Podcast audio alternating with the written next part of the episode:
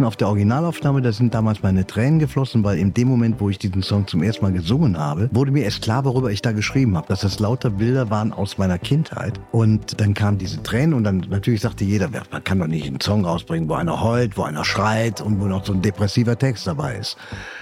Ich habe gesagt, das war der Moment, das ist die Wahrheit, ich will das so auf dem Album haben. Hitsingle. Der GEMA-Podcast mit Michael Duderstedt. Mein heutiger Gast ist Sänger, Songschreiber, Multiinstrumentalist, Autor und Radiomoderator. Der Durchbruch kam mit Sehnsucht und dem sozusagen Urschrei der deutschen Popgeschichte.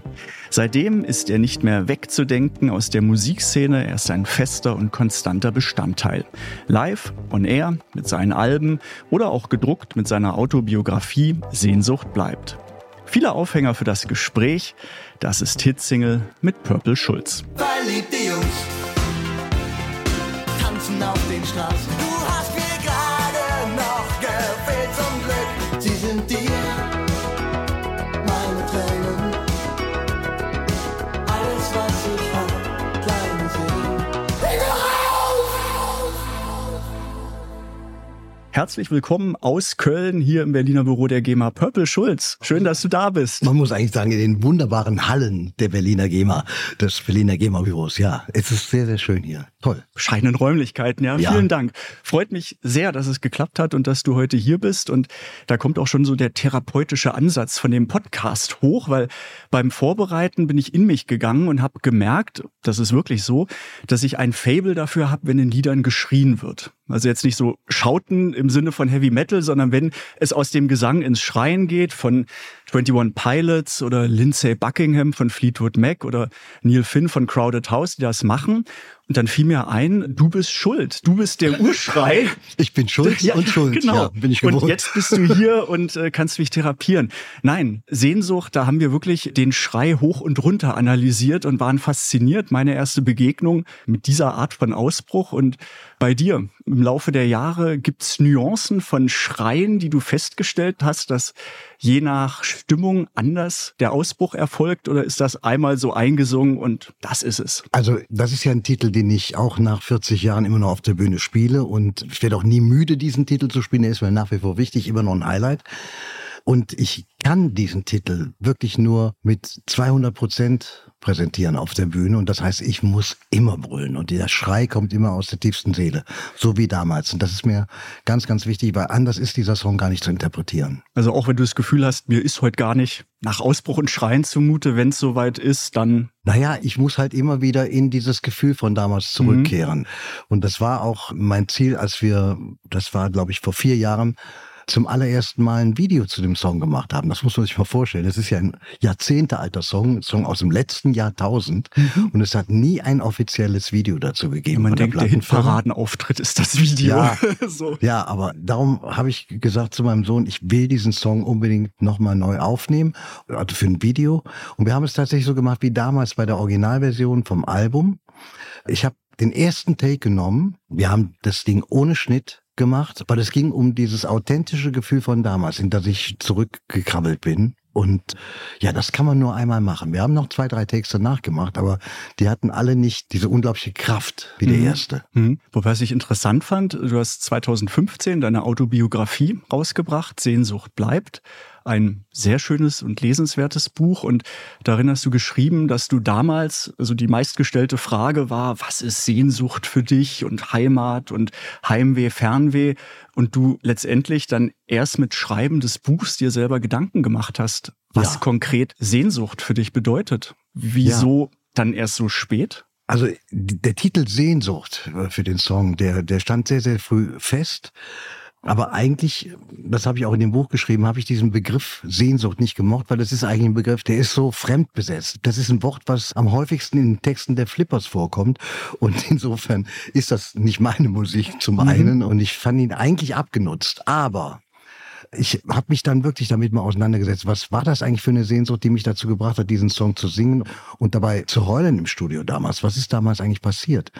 Und was ist meine Sehnsucht heute? Mhm. Und diese Fragen, ja, mit denen musste ich mich auch mal auseinandersetzen. War mit 60 Jahren auch mal Zeit dazu. Letztendlich Ja. mal Rückblick. Ja. Genau. Aber schon Sehnsucht bei dir dann erkannt, so die treibende Kraft. Auch für das, was du machst, wohin auch immer die Sehnsucht einen treibt, aber so als Antrieb. Sehnsucht ist vor allen Dingen der Motor Mhm. und war immer die treibende Kraft. Und bei mir war es vor allen Dingen, und das schon beim Song Sehnsucht, die Sehnsucht nach Harmonie, nach Familie, nach Geborgenheit. Und ich will nicht sagen, ich hatte eine schlimme Kindheit. Ich hatte eigentlich eine ganz normale Kindheit in den 60ern. Aber meine Eltern waren beide berufstätig. Es gab wenig Zeit, was für uns Kinder toll war. Weil es hieß immer, du bist zu Hause, wenn es dunkel ist. Und Rest egal. das haben wir schamlos ausgenutzt, ja. Mhm. Und dann, bis es dunkel wurde, jeden erdenklichen Blödsinn gemacht, den es nur gibt. Und insofern, das war eine tolle Kindheit. Aber ich komme ja aus einer Generation, deren Eltern die Zeit des Faschismus damals mitbekommen haben. Und da gab es eine ganz gewisse Kühlschrankatmosphäre in diesen Familien. Es gab dieses Tabu der Zeit des Nationalsozialismus, da wurde nicht drüber gesprochen. Was Mhm. haben die Eltern erlebt in der Zeit? Mein Vater war im Krieg als junger Soldat. 23 Jahre alt und er hat aber nie großartig darüber gesprochen. Er hat immer nur davon gesprochen, wie toll die Kameradschaft war. Und ich habe mir immer gedacht, da ist noch mehr gewesen. Und als er dann verstorben war, dann tauchte dieses Fotoalbum auf mit Bildern aus Russland damals. Und es waren Bilder mit Bildunterschriften, die fast schon zynisch waren. Und das war eine Seite, die ich von meinem Vater gar nicht kannte. Mhm. Aber vielleicht war das seine einzige Möglichkeit, damit umzugehen, was er da als junger Mann erlebt hat. Und so hat sich das dann bei mir auch geändert. Und natürlich waren die 70er und die 80er Jahre die Zeit der Vorwürfe. Wir haben unseren Eltern vorgeworfen, warum habt ihr nichts gesehen, warum habt ihr nichts gesagt. Aber erst als ich selber älter wurde, habe ich irgendwie angefangen zu begreifen, dass es vielleicht gar nicht anders ging, mit dieser Last zu leben. Mhm. War das dann immer präsent letztendlich und nicht ausgesprochen? Ich habe so das Gefühl, aus heutiger Sicht kann man sich das schwer vorstellen. Also natürlich kennt man die Geschichte und weiß, dass es dann die Generation gab, die im Krieg war und die Nachkriegsgeneration und die aufeinander geprallt sind. Aber es wirkt natürlich für die nicht unmittelbar Beteiligten immer so weit weg und man fragt sich, wie war das dann? Also schwebte da immer so, wie du gesagt hast, so diese Verschwiegenheit in einem Bereich über allem, wo man dann für sich als junger Mann gucken musste, wie gehe ich damit um? Auch wie politisiere ich mich? Wie stehe ich dazu? Vor allen Dingen ist es eine Last, wenn man sich vorstellt, dass der eigene Vater vielleicht Dinge gemacht hat, die furchtbar sind. Aber es war Krieg. Im Krieg passieren nur furchtbare Dinge. Da Mhm. gibt es keine gute und schlechte Seite. Die furchtbaren Dinge passieren auf beiden Seiten. Das muss klar sein. Das ist halt Krieg. Und das war eben das Hauptproblem dabei. Und als ich dann wirklich in dem Alter war, wo ich mit ihm darüber hätte reden können, weil natürlich habe auch ich Angst davor gehabt, mit ihm darüber zu reden. Mhm. Was kommt denn da alles ans Tageslicht? Du weißt das ja nicht. Aber in dem Moment begann sich bei meinem Vater eine Demenz einzustellen und irgendwann war dieses Gespräch auch nicht mehr möglich. Und vielleicht ist es für ihn auch die Gnade des Vergessens gewesen, wer weiß. Möglicherweise. War das auch ein Stück weit für dich so eine Triebkraft oder auch wieder die Sehnsucht oder der Sehnsuchtwunsch, Dinge künstlerisch auszudrücken, umzuarbeiten? Also dass du gemerkt hast, du brauchst ein Ventil und das ist in dem Fall die Kunst und die Musik bei dir? Ja, wahrscheinlich ist es genau deswegen so gekommen. Ne? Also Mhm. mein mittlerer Bruder, also ich bin der jüngste von drei Brüdern, der hat auch den kreativen Weg eingeschlagen, allerdings mehr in Richtung Malerei. Mhm. Und für mich war das einfach, ich musste mich mit all diesen Dingen auseinandersetzen. Und ich war immer klein früher, ich war der Kleinste zu Hause, ich hatte einen Sprachfehler, ich habe gelispelt und ich musste mich da immer irgendwie durchboxen. Und da ist, glaube ich, die Musik ganz gut. Auch für Leute mit großen Nasen, die immer gehänselt werden, wie Pete Townsend zum Beispiel. Ja, solche Leute flüchten sich halt in, in die Kunst. Mhm. Da möchte ich auch noch mehr mit dir drüber reden und eintauchen in die Vergangenheit, natürlich auch Ausblick in die Zukunft. Mal kurz nochmal zurück zum Aktuellen, zum Hier und Jetzt. Du bist ja, also seit Sehnsucht ist eben sehr viel passiert und du hast künstlerisch immer ganz viele Bälle in der Luft. Und was mir aber auch aufgefallen ist, dass du einer bist, der unfassbar viel live spielt. Also vor Corona 50 und mehr Konzerte, jetzt mit der Corona-Delle ein Tick weniger, aber seit letztem Jahr auch wieder verstärkt Konzerte. Also Anfang des Jahres sehr viel, jetzt in der zweiten Hälfte auch wieder sehr viel. Merkst du einen Unterschied, wenn du jetzt live auf der Bühne bist, also so Post-Corona zu 2019? Fühlt es sich anders an oder ist es so, ah, endlich wieder Konzert, so wie Konzerte sein müssen? Also wir hatten große Angst, jetzt in 23 auf Tour zu gehen. Natürlich sind da noch viele Konzertleichen dabei aus den letzten Die ganzen drei, verschobenen, zwei, drei oder? Jahren, die Ja. verschobenen. Mhm. Und ich muss sagen, wir haben bis jetzt ein unglaubliches Glück gehabt, weil die Konzerte waren entweder ausverkauft bis sehr gut besucht. Und ich weiß aber, dass das andere Kolleginnen und Kollegen doch auch anders getroffen hat. Vor allen Dingen viele Jüngere aus der nächsten und übernächsten Generation. Die haben es sehr, sehr schwer. Vor allen Dingen, wenn sie in der Pandemie ihr Debütalbum rausgebracht haben, das natürlich gar nicht die Aufmerksamkeit bekam, die es verdient hätte. In unserem Fall ist es gut gegangen. Aber ich muss dazu auch sagen, meine Frau und ich, wir haben beschlossen, auch in der Pandemie, es danach langsamer angehen zu lassen. Und wir haben jetzt ein Häuschen in Holland, wo wir sehr, sehr viel Zeit verbringen, weil ich das ja die Lebensatmosphäre dort angenehmer finde als in Deutschland. Mhm. Und es ist außerdem am Meer, also unserem Sehnsuchtsort, das war immer das Meer. Mhm. Und es ist ganz in der Nähe von dem Ort, wo wir den ersten gemeinsamen Urlaub mit unserer Tochter gemacht haben. Es ist äh, in der Nähe des Ortes, wo ich schon seit über 50 Jahren hingefahren bin, schon als Jugendlicher, mhm. schon als Kind war ich da. Und insofern ist, wenn wir da hinkommen, dann fällt alles von uns ab und wir sind sofort im Urlaub. Heimat, und das ist dann. wichtiger, mhm. als sich in einen Flieger zu setzen, von dem man nicht weiß, ob er losfliegt und von dem man auch nicht weiß, ob er wieder zurückkommt. Also all diesen Stress, den sich die Leute im Urlaub machen, den machen wir uns nicht. Wir fahren unsere zwei dreiviertel Stunden und dann sind wir am Meer und dann sind wir sofort da.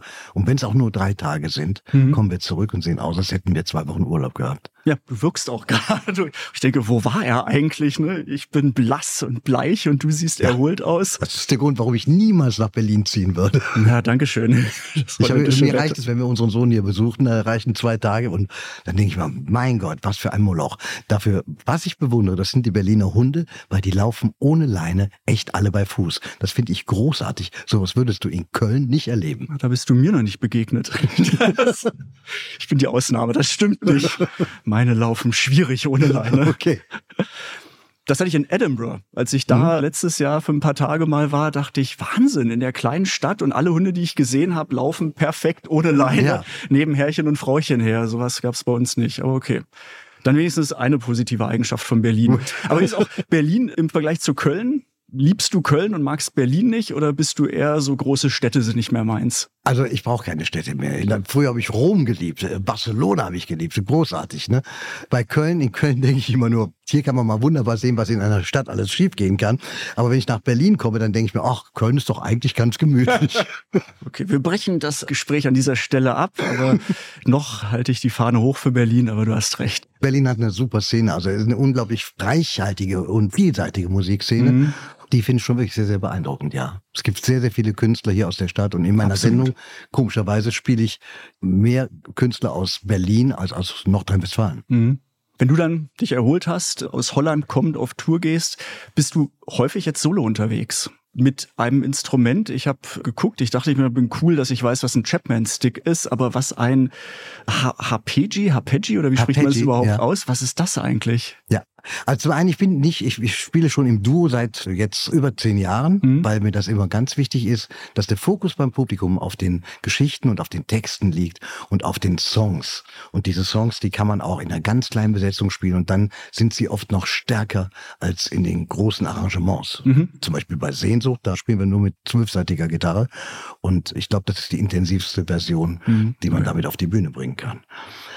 Aber das Harpeggi, ja, das ist ein wirklich tolles Instrument, das muss man sich vorstellen. Ich habe die 16-seitige und die 24-seitige, aber die 16-seitige ist circa 30 Zentimeter breit und 80 Zentimeter lang und man spielt sie praktisch von unten nach oben.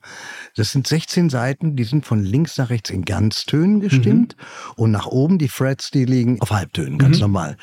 Aber durch diese merkwürdige Stimmung ist es so, dass ein und derselbe Ton in der gleichen Tonhöhe sich von rechts unten nach links oben auf der Spielfläche verteilt. Also du kannst ihn in verschiedenen Lagen spielen, er klingt immer ein bisschen anders.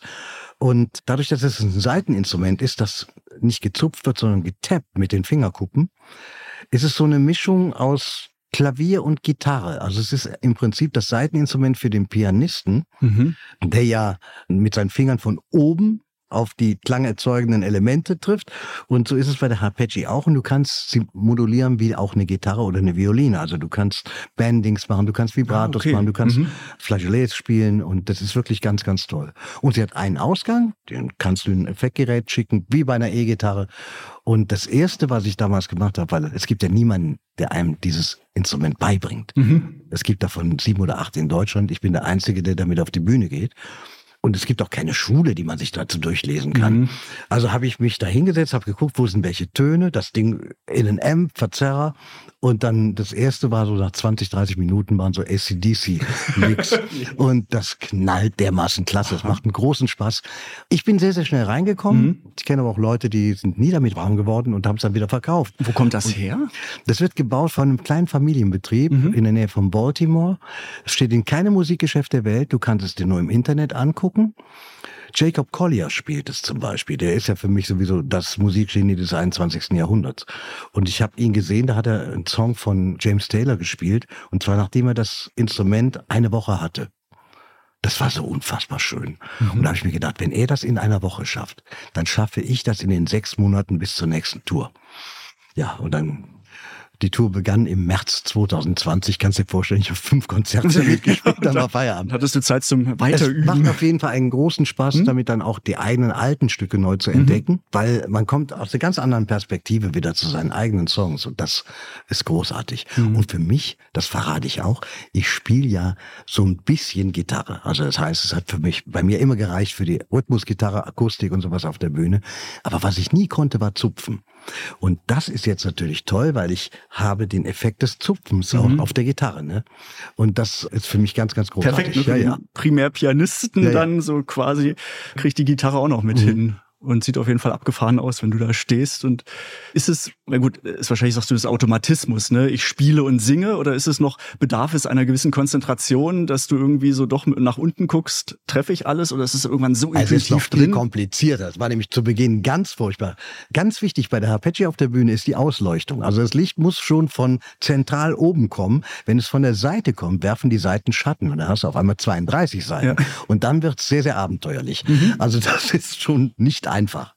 Und ich als Leitsichtbrillenträger habe natürlich das Mikrofon hier vor dem Mund und dann fokussierst du dich ja auf eins von beiden, Spielfläche oder Mikrofon. Und manchmal knall ich auch einfach mit meiner Brille dann gegen das Mikrofon und klackt das. Und das war sehr abenteuerlich und man muss da reinwachsen. Das ist, äh, aber ich habe mir gedacht, wenn du nicht damit anfängst, dann machst du es nie. Mhm. Und dann war das Schöne, letztes Jahr im November habe ich dann bei 35 Jahre Arschu in Köln gespielt. Und es war eine Veranstaltung in der Köln Arena. Und da habe ich mir gedacht, boah, das wäre doch jetzt mal geil, mit diesem Instrument alleine da vor 20.000 Leuten zu stehen. Natürlich kannst du das verkacken. Aber ich habe mir gesagt, wenn du es jetzt nicht machst, du wirst dich dein Leben lang in den Arsch beißen dafür. Und ich habe es dann gemacht. Durchgezogen. Wie ist es mit Lampenfieber bei dir? Nee, Lampenfieber kenne ich nicht. Mhm. Ich kenne nur eine große Freude, wenn es auf die Bühne geht. Also selbst bei Tagen, wo wir eine lange Anreise hatten, wo man Mhm. eigentlich sehr müde ist vom Konzert. Und äh, alle, die mit mir unterwegs sind, die warten immer auf meinen Spruch. So gegen Viertel nach sieben oder halb acht kommt der Spruch, wisst ihr was, ich bin müde. Und äh, dann ist aber ab dem Moment, wo ich auf der Bühne bin, explodiert's und dann bin ich dann da und dann macht das so einen großen Spaß. Mhm. Und dann auch egal, Ja. ob alleine oder mit Band und sagt ja, das so, ist ah, mittlerweile egal. Früher genau. war das, Hm. es hat lange gedauert, bis ich diesen Schritt gegangen bin. 2001 habe ich jetzt zum allerersten Mal so ein Duo-Konzert gegeben, weil ich immer gedacht habe, das geht gar nicht. Ne? Mhm. Ich komme halt aus den 80ern, da spielte Geld keine Rolle, da warst du unterwegs im Koch und was weiß ich allem. Und das war aber dann so eine tolle Erfahrung, dieses so nah dran sein an den Leuten Mhm. und mit den Geschichten so leicht in die Herzen und in die Ohren reinzukommen was ja viel einfacher ist als mit diesen großen Gesten auf großen Bühnen, die man auch von da hinten nur noch über eine Leinwand sehen kann. Es ist alles so unsinnlich, wie ich finde. Mhm. Und in kleineren Räumen, in Theatern, also ich habe so ein Limit, 500 Zuschauer, 600 Zuschauer, danach wird's unruhig. Und das ist der Tod für meine Programme, weil die sind sehr emotional. Ich gehe an Themen ran, die normalerweise nicht so oft vorkommen in der Popmusik. Und da brauche ich eine gewisse Aufmerksamkeit. Und das ist einfach für die Dramaturgie auch wichtig. Mhm. Ne?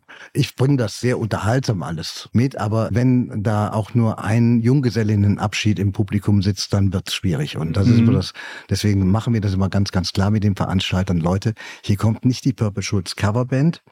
Es wird keine 80er-Party. Ihr müsst euch auf was anderes vorbereiten. Aber Mhm. die Hits sind auf jeden Fall dabei. Mhm. Und die werde ich auch immer spielen, weil dank Ja dieser Hits bin ich heute noch auf der Bühne. Ja. Das ist mein Dankeschön. Auch wenn da Songs bei sind, die ich gar nicht unbedingt spielen will oder Mhm. muss. Mhm. Aber das finde ich auch immer schön, wenn letztendlich beim Konzert und wenn dann ein Lied zu Ende geht und man immer dann diesen Moment hat, wann wird endlich applaudiert. Aber auf der anderen Seite dann merkt, wie schön. Es hören alle gebannt zu und bis wirklich der letzte Ton vorbei ist, dann nochmal zwei Sekunden warten und dann kommt eben Ja. das Brett ne, und der Applaus. Aber das auch mal schön ist und dankbar, stelle ich mir zumindest vor, auch für euch Künstlerinnen und Künstler ist, wenn ihr merkt, die sind bei mir und die hören zu, die kriegen mit, worum geht's in dem Lied, welche Emotionen, Ja. welche Inhalte und jetzt nicht nur Party, was natürlich auch schön ist und dazugehört, aber eben genau aufmerksam dabei sein. Ja, das ist diese ohrenbetäubende Stille. Und das ist ganz, ganz toll. Das ist der intensivste Moment. Das sagt so viel mehr aus als ein lauter Applaus, weil die haben gerade den Hit meiner Jugend gespielt. Sondern, ne, das ist so eine, du merkst, jetzt hast du sie erreicht. Das ist großartig. Das heißt, wenn du live spielst, hast du auch entsprechend Lieder komponiert, geschrieben. Du hast 16 Alben rausgebracht. In der ganzen Zeitspanne, die dazwischen liegt, hast du auch viele Veränderungen in der Musikbranche wahrgenommen.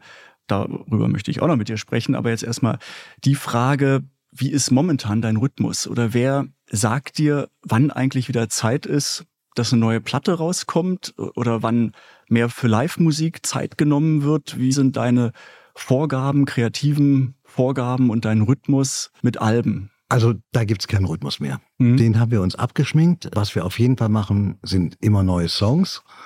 Und die nehme ich auch auf bei mir unten im Studio. Aber ob daraus ein Album wird, das kann ich jetzt im Moment noch nicht sagen. Kann Mhm. ich einfach nicht sagen, weil sich diese ganze Musiklandschaft sowas von verändert hat, dass ich auch gar nicht mehr mitgekommen bin. Ich habe oft gar nicht begriffen, was das bedeutet, wenn junge Künstler auf ihren Facebook-Seiten schreiben, da kommt meine neue Single, drückt bitte alle hier auf Pre-Save. Ich wusste, was Pre-Save, was ist das denn?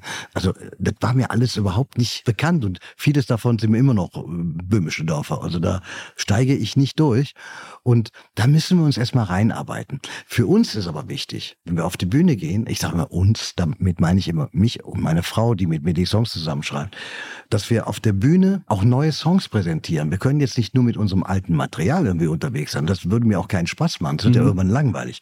Es entstehen also immer wieder neue Songs.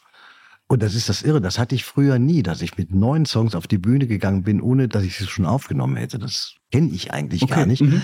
Aber mittlerweile finde ich das ganz großartig, weil die Songs dadurch Zeit haben, zu wachsen und zu reifen. Und es macht einen ganz, ganz großen Spaß. Für dich auch schön, Ja. so unmittelbaren Feedback zu bekommen von Ja. Liedern, die eigentlich niemand kennen kann, außer man hat dich schon live gesehen Ja. und dann zu gucken, okay, wie kommt das eigentlich an gerade? Also ich finde das sehr, sehr gewagt, zum Beispiel von Peter Gabriel, der jetzt mit einem komplett neuen Album auf Tour gegangen ist oder auf Tour geht, äh, von dem die Leute eigentlich gerade mal vier, fünf Stücke kennen, die sie aber auch nur aus dem Stream kennen. Kein Mensch hat das Album, weil es das überhaupt nicht gibt.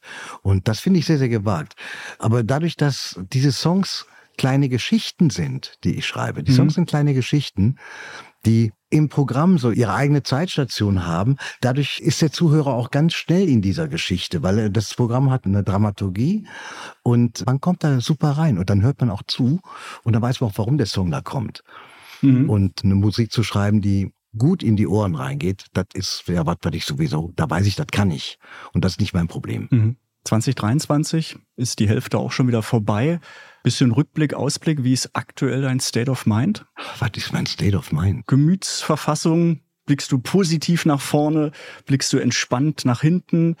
So, was ist so deine momentane Verfassung? Also ich blicke entspannt nach hinten, dass ich sagen kann, ich bin froh, ein Kind der 50er zu sein, in den 60ern mit Musik in Kontakt gekommen zu sein, in dieser großartigen Zeit, als wirklich jede Band ihren eigenen Sound hatte und jede neue Single war auch ein anderes Klangbild mehr bei einer Band. Das war einfach großartig. Und dann kam die Zeit der frühen 70er, der Prog-Rock. Und das ist ja an sich die Musik, die mich dazu gebracht hat, überhaupt in eine Band einzusteigen. Also für mich waren Gruppen wie Yes, Gentle Giant, Genesis, die frühen Genesis, das waren meine Vorbilder Mhm. weil ich ja auch, ich habe ja das Klavier von der Klassik her gelernt und dann gab es so Bands wie Exception, die den Pop und die Klassik verbunden haben und das hat mich immer gereizt. Keith Emerson mit The Nice und da bekam ich dann diese Affinität zur Orgel und dann habe ich eine Orgel bekommen, da war ich glaube ich elf oder sowas. Und diese Orgel war eine C3, Viscount C3, die klang überhaupt nicht wie eine Hammond. Ich wollte immer eine Hammond. Aber die klang wie eine Heimorgel halt. Aber trotzdem mit dieser Orgel Immerhin bin ich, schon mal. bin ich wenigstens in eine Band reingekommen, die ich nie wieder verlassen habe. Und ja, so, so war der Werdegang eigentlich so musikalisch. Also die Vorbilder lagen immer im Prog-Rock und wenn man genauso mal reinhört, genau mal hinhört in die Alben, da gibt's auch auf jedem Album irgendwie so einen Song, wo man diese Vorliebe auch merken kann. Ich konnte mich da nicht immer so ganz durchsetzen. Am Anfang waren wir ja zu fünf, dann waren wir zu dritt und weißt, wie das ist in so einer Band. Also da gibt's halt viele Köche. und Kompromisse, die man eingehen muss. Ja. Das stimmt. Wo wir gerade dabei sind, vielleicht noch einen Schritt mehr zurück. Was ist deine erste Erinnerung an Musik oder deine ersten Berührungspunkte? Ich glaube, Dusty Springfield und Burt Bacharach. Also das waren einfach großartige Kompositionen, die liefen bei uns auch zu Hause, die Singles. Dann natürlich auch die Klassik. Es gab damals so ein Tanzorchester, das hatten meine Eltern, hatten die ganzen Platten von ihnen, Ray Conniff und das Ray Conniff Orchester. Und die haben sehr viele klassische Themen auch in Tanzmusik umgemünzt. Aber auch riesig großes Orchester mit Chor und allem Pipapo dabei. Und dann waren natürlich die ersten richtigen Begegnungen mit Musik, Small Faces, The Who, die Beatles, die Stones, also Anfang der 60er. Das war die Musik, die mich dann geprägt hat. Das war, ich würde sagen, ich war noch jung, ich war äh, acht, sieben, acht, neun Jahre alt. Aber ich habe halt, wie gesagt, diese beiden älteren Brüder gehabt. Und was die gehört haben, habe ich natürlich auch gehört. Das ist völlig klar. Und dadurch bin ich sehr halt vom Beat und vom Rock'n'Roll so dieser Zeit geprägt. Und als ich dann so anfing, mein Klavierunterricht hatte, Orgelunterricht hatte und sowas, und dann selber anfing, Stücke zu schreiben, da war das so um die Zeit 69, 70, 71 rum und da explodierte die Musik ja. Und da kamen dann wirklich so Bands wie Yes, die auf einmal ein komplett neues Universum aufmachten, musikalisch, mit ganz, ganz ungewöhnlichen Sounds, die wir vorher noch nie gehört hatten. Und das war natürlich für uns auch dann großartig. Ich weiß noch, dass wir damals in der ersten Band hatten wir uns einen Synthesizer bauen lassen für 1000 Mark damals, was unfassbar viel Geld Ja, war. oh ja. Der ist nie zu Ende gebaut worden, aber er bestand aus drei großen Kästen wie so ein Moog-Modularsystem und der mittlere von den Kästen, der war insofern fertig, als dass die Lämpchen da drin schon brannten und leuchteten und blinkten. Und den haben wir dann auch mit auf die Bühne gestellt. Sah einfach geil aus in der Zeit. Bisschen angeben. Hast du damals auch schon gesungen? Oder war das dann erstmal nur an der Taste? Damals habe ich auch gesungen. Wir hatten so fast englische Texte, sage ich immer. Die haben wir natürlich nie jemandem vorgelegt, der Englisch konnte. Das war halt das Ding, weil da ging es halt mehr um die Melodiosität der Texte. Gleichzeitig, als ich dann so in den ersten Schülerbewegungszirkeln mitgearbeitet habe, kam dann auch das politische Lied hinzu. Walter Mossmann, Wolf Biermann und wie sie alle hießen. Und da habe ich dann angefangen, Songtexte zu schreiben auf Deutsch. Und das waren dann so Geschichten gegen Fahrpreiserhöhung, Atomkraftwerke und was weiß ich. Und, und das war so mein, die ersten Schritte so mit der deutschen Sprache halt umzugehen. War da schon so ein Gespür, da könnte die Reise hingehen? Oder war das so noch das Hobby und äh, du hast noch überlegt, was du eigentlich im Leben machen möchtest? Oder war irgendwann klar, ich mache Musik, ich ziehe das durch als mein Ding? Ach, ich muss dazu sagen, also, also bis Ende der 70er war das mehr so, ich mache die Musik und um irgendwie das finanzieren zu können, gehe ich kellnern. Das war so das Hauptding. Ich habe gekellnert, ich habe alles, alle möglichen Jobs gemacht. Ich habe auch damals mit dem Taschenverlag gearbeitet, Taschen, diese wahnsinnig tollen Kunstbände rausgibt und so was. Vor allen Dingen hat er mit Comics sein Geld damals verdient und da habe ich drei Jahre in Deutschlands erstem Comic-Kaufhaus auf drei Etagen gearbeitet und das war für mich großartig. In der Zeit habe ich auch nur Comics gelesen. Mittlerweile bin ich da wieder völlig von weg. Aber der Entschluss, wirklich von der Musik leben zu wollen, der kam so ungefähr 1980 rum. Weil da habe ich gemerkt, dass es nicht mehr funktioniert. Diese Belastung durch die Jobs und gleichzeitig bis zu viermal die Woche Proben, das habe ich einfach körperlich auch nicht mehr mitmachen können. Und dann habe ich mich irgendwann entschieden. Was am Anfang eine Durststrecke war, völlig klar. Aber da muss man halt dranbleiben und dann irgendwann wird's gehen. Oder eben auch nicht.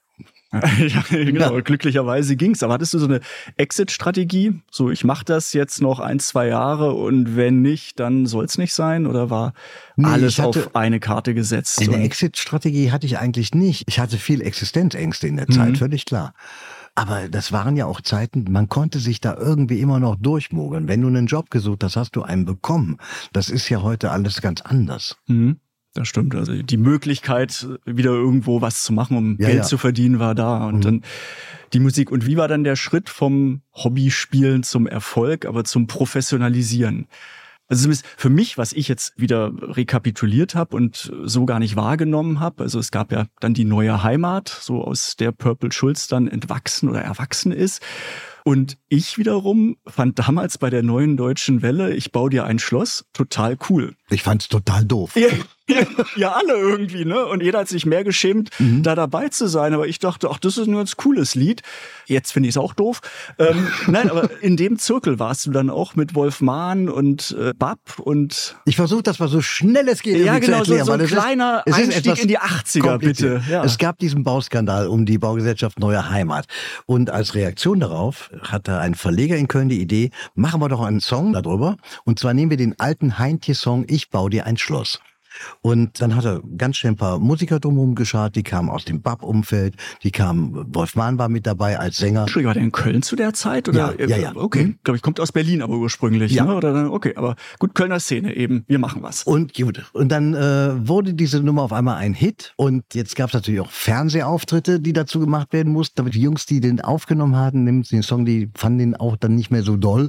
Und die haben gesagt, nee, wollen wir eigentlich nicht machen. Und dann wurde da eine neue Band für zusammengestellt. Und einige Leute aus meinem Umfeld waren dabei. Und ich war in der Zeit gleichzeitig schon im Studio und arbeitete am ersten Album mit meiner Band. Und dann kam dieser Verleger zu mir und sagte, sag könntest du dir vorstellen, die Single bei dir mit aufs Album zu nehmen und ihr nennt euch einfach jetzt Neue Heimat? Und das war unser erstes Album. Ich dachte, na ja, klingt irgendwie ein bisschen wie eine Chance. Dann bringst du ein Album raus und hast schon eine Single in den Charts. Das kann ja eigentlich ganz gut sein. Haben wir dann gemacht, aber es hat überhaupt nichts. Dem Album hat es überhaupt nichts gebracht. Es gab dann noch ein zweites neue Heimatalbum und da war dann wiederum Sehnsucht drauf. Anderthalb Jahre lang, bevor man sich traute, das als Single zu veröffentlichen. Und ich kam damals glücklicherweise zusammen mit einem großartigen Musikmanager, mit Manfred Schmidt. Der hat schon Can betreut. Ja, dann kam Sehnsucht raus unter seiner Aufsicht, weil er hatte den Song gehört nachts um halb drei. Wir hatten ihn ziemlich abgefüllt vorher. Und dann haben wir ihm die Kopfhörer aufgesetzt und gesagt, hör dir diesen Song an. Und dann hat er in der Nacht noch den Chef der EMI angerufen und gesagt, ihr bringt diese Single raus. Und so ist es dann auch gekommen. Das ist auch wirklich eine tolle Story gewesen. Und davor waren alle letztendlich so, ja, gutes Lied, aber schwierig für eine Single, ne? Das war, sollte Ja, keine ich hab- Veröffentlichung geben Ich habe eigentlich. immer an den ne? Song geglaubt. Ja. Aber man muss ja dazu wissen, auf der Originalaufnahme, da sind damals meine Tränen geflossen, weil in dem Moment, wo ich diesen Song zum ersten Mal gesungen habe, wurde mir erst klar, worüber ich da geschrieben habe, dass das lauter Bilder waren aus meiner Kindheit. Und dann kamen diese Tränen und dann natürlich sagte jeder, man kann doch nicht einen Song rausbringen, wo einer heult, wo einer schreit und wo noch so ein depressiver Text dabei ist. Ich habe gesagt, das war der Moment, das ist die Wahrheit, ich will das so auf dem Album haben. Aber als es dann darum ging, eine Single draus zu machen, habe ich gesagt, nee, jetzt möchte ich gern den Gesang nochmal neu aufnehmen, weil ich möchte nicht mit diesem so einzigartigen Moment in der ZDF-Hitparade stehen und dazu ein Playback machen. Mhm. Sowas bringe ich nicht übers Herz. Also das ist einfach nicht wahr und ehrlich. Und für mich ist Musik toll, wenn sie wahrhaftig ist. Mhm. Und gesagt, getan. Ich habe den Song nochmal neu gesungen. Mit großem Engagement, aber ohne Tränen, was aus der Distanz auch funktioniert hat. Ja, und dann ist es so gekommen, wie es gekommen ist. Rückblickend war das dann so, wow, was passiert gerade? Oder hast du zu dem Zeitpunkt noch aktiv alles genau mitbekommen, wie schnell auf einmal der Erfolg dann Ja, ich habe Da das schon war. mitbekommen, Ja. äh, wenngleich wir auch in der Zeit Fernet aus Limogläsern getrunken haben, vor lauter Freude. Aber so, so war Aber- die Frage nicht gemeint. Aber es ist ja so auf einmal, wo du merkst so, wow, wo bin ich jetzt hier drin? Ne? Ja, ich wollte nur bei den Tatsachen bleiben. Ja. okay, was auch immer du sagen möchtest. Nein. Das ging dann sehr, sehr, sehr flott. Wirklich sehr, sehr, sehr flott. Das Zu kann man flott? nicht anders sagen. Nee, nicht zu flott. Das Irre war ja, dass wir zu der Zeit, als dann Sehnsucht nach anderthalb Jahren als Single ausgekoppelt wurde, vom zweiten Neue Heimatalbum, da war das Purple Schulz Album Verliebte Jungs schon fertig als Demo. Und die Plattenfirma fand es so toll, dass sie das Demo veröffentlichen wollte. Und wir haben dann gesagt, nee, jetzt wollen wir mal richtig ins Studio gehen. Aber richtig. Und das haben wir dann auch gemacht. Wir haben das komplette Album neu aufgenommen. Ne? Es musste allerdings, wie gesagt, ich glaube, ein Jahr lang warten bis zur Veröffentlichung, weil der ganze Buhai um Sehnsucht noch zugange war. Ne? Also wir sind ja mit Sehnsucht auch auf Englisch dann nach Italien gegangen und haben da gespielt. Und da passierte auf einmal sehr, sehr viel in sehr, sehr kurzer Zeit. Kann man so sagen. Und wie kommt man da wieder raus? Also letztendlich muss man ja gar nicht rauskommen, ist ja schön, man genießt das ja auch, aber ist dann so wieder, wenn es dann danach wieder das nächste Album oder auch künstlerisch, wie geht's weiter, fällt das dann schwer, so wieder, okay, lass uns mal zurückziehen, in uns reinhorchen und was kommt denn als nächstes jetzt? Dann kommt die große Sinnkrise mit dem Nachfolgealbum. Das zweite Purple Schulz Album. Das war dann wirklich die Sinnkrise, weil dann hatten wir uns gesagt, ey, also vor allen Dingen ich habe mir gesagt als, als Texter, ich möchte noch mehr auf den Punkt kommen mit meinen Songs. Weil wir hatten natürlich jetzt das Image durch verliebte Jungs, kleine Seen und nur mit dir. Das waren drei Riesenhits auf dem Verliebte Jungs Album. Aber wir waren auf einmal in der Schmuseecke. Wir waren auf einmal die Kuschelrocker. So habe ich mich aber nie gefühlt. Für mich waren andere Songs viel, viel wichtiger. Ja, und dann entstand dieses Album Der Stand der Dinge und das ist natürlich sehr vertrackt, das ist sehr verkappt und die Stücke sind viel komplexer, die meisten. Und das hat dann bei der Kritik unheimlich eingeschlagen, aber hat sich dann nicht so dolle verkauft. Ne? Aber man kommt dann in so einen Tonus rein, du machst ein Album, du machst die Promotion, du machst eine Tournee und so lief das über Jahre und Jahre und Jahre, so bis Ende der 90er. Und das nutzt sich irgendwie dann aber auch so ein bisschen ab, finde ich. Also ich finde das sehr anstrengend und das ist so eine Tretmühle irgendwie. Und ich fand es dann ganz, ganz, ganz großartig, dass Ende der 90er dann mein Vertrag auslief bei der EMI, weil das war etwas, auf diesen Moment habe ich gewartet und inbrünstig gehofft, dass sie es vergessen, ihre Option auszusprechen, fristgerecht. Weil mittlerweile war diese Firma, die früher toll war, das war eine fantastische Klitsche, obwohl es eine Weltfirma war, war es eine Klitsche, in der die Dekorateure, die Plattenbosse und die Künstler miteinander Fußball gespielt haben, Sonntagnachmittags. Ich fand das großartig. Aber das hat sich verändert im Laufe der 90er. Und ich habe es vor allen Dingen daran gemerkt, dass ich mit Leuten Meetings hatte zum Thema Promotion und es wurden irgendwelche Pläne entwickelt und beim nächsten Meeting saßen komplett andere Leute da. Ich habe irgendwann aufgehört, mir die Namen zu merken. Und es hat mich dann auch alles nicht mehr interessiert, muss ich ganz ehrlich sagen, weil ich in all dem keinen Sinn gesehen. In all diesen Jahren hat nie einer mit mir über Inhalte gesprochen bei der Plattenfirma. Es gab sogar ein Album, das ist aus dem Katalog genommen worden, ohne dass wir darüber informiert wurden. Ich bin auf eine Sendereise gegangen für ein Album, das noch gar nicht im Handel war.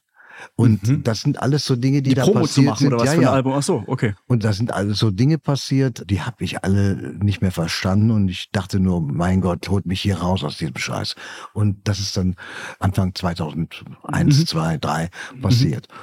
Und dann hat sich sehr, sehr vieles verändert. Ich habe dann ungefähr zehn Jahre lang kein Album mehr gemacht, habe in der Zeit aber sehr viel Kabarett gemacht mit dem Ensemble der Stunksitzung und war mit Heinz-Rudolf Kunze vier Jahre unterwegs mit unserer gemeinsamen Sache. Ein wunderschönes Programm, permanent ausverkauft, ohne CD, ohne DVD, ohne irgendwas. Also wir haben einfach nur gespielt und das war toll, weil da kamen zwei völlig unterschiedliche Charaktere zusammen. Stimmt.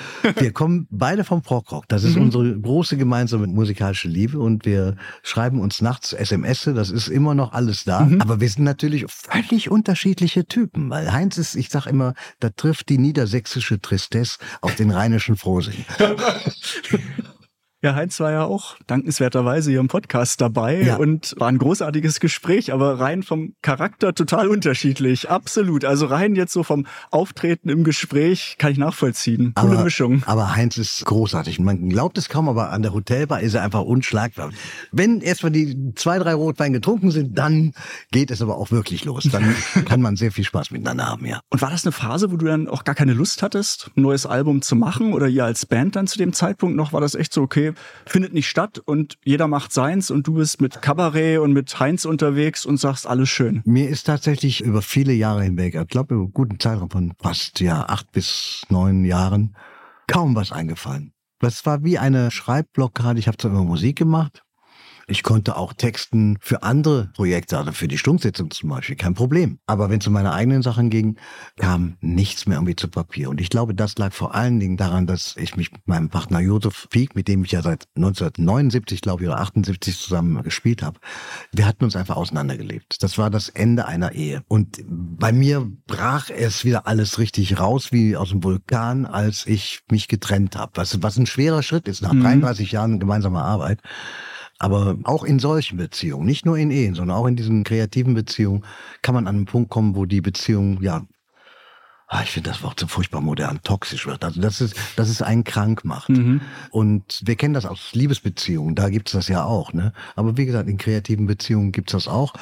Und ich habe halt da die Reißleine ziehen müssen. Und das war auch ganz, ganz wichtig, weil danach habe ich zu dem gefunden, was mir wirklich die größte Freude war. Im Moment bin ich um einiges glücklicher als zu den Hochzeiten in den 80ern oder 90ern. Also fühle mich heute sowas von wohl mit meiner Arbeit, mit dieser absoluten Autonomie, was die Produktionsmöglichkeiten angeht und sowas, die es ja damals gar nicht gab, so in der Form, wie wir sie heute haben, was du heute digital zu Hause aufnehmen kannst. Das ging ja früher nicht. Da musstest du für 2000 Mark ins Studio am Tag gehen. Mhm. Stimmt, was man problemlos heute zu Hause am Computer schon Ja. sehr gut selber machen kann. Ja. Das Heimstudio, absolut. Und wenn am Ende doch sowieso nur ein MP3 draus wird, Mhm. dann reicht es auch.